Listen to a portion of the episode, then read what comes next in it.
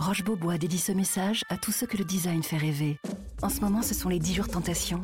10 jours pour découvrir la créativité des nouvelles collections et profiter de prix très séduisants sur une sélection de meubles et de canapés Roche Beaubois. Mais ne perdez pas de temps. Les prix Tentation Roche Beaubois, c'est jusqu'au 25 mars seulement. Liste des magasins ouverts ce dimanche sur rochebeaubois.com. L'éditorial du Figaro. 100 jours de solitude par Philippe Gély.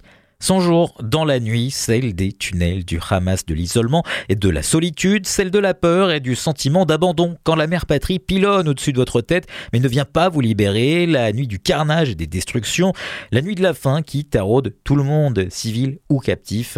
Cette nuit qui n'en finit pas, c'est seulement ce que peuvent imaginer les parents des plus de 130 Israéliens disparus depuis le 7 octobre dans les entrailles de Gaza, emmenés par les assassins de leurs proches et de leurs voisins. Les quelques 110 qui en sont sorti il y a déjà plus d'un mois à la faveur d'échanges de prisonniers négociés par le Qatar portaient les stigmates d'une épreuve extrême. Qu'en sera-t-il des survivants à l'issue d'une détention qui risque de s'éterniser?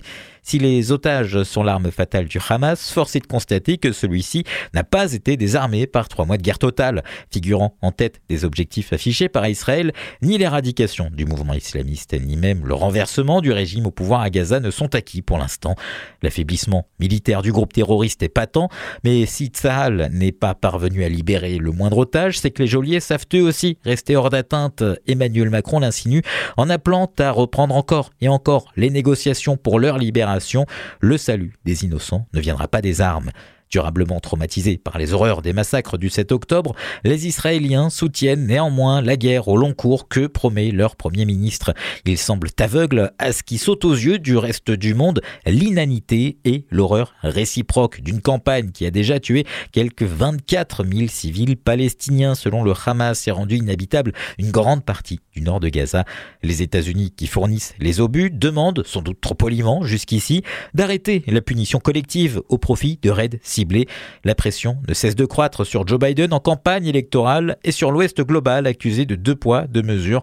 Mais Benjamin Netanyahu, qui mise sur le retour de Donald Trump, ne semble pas craindre la solitude. Dangereux Paris.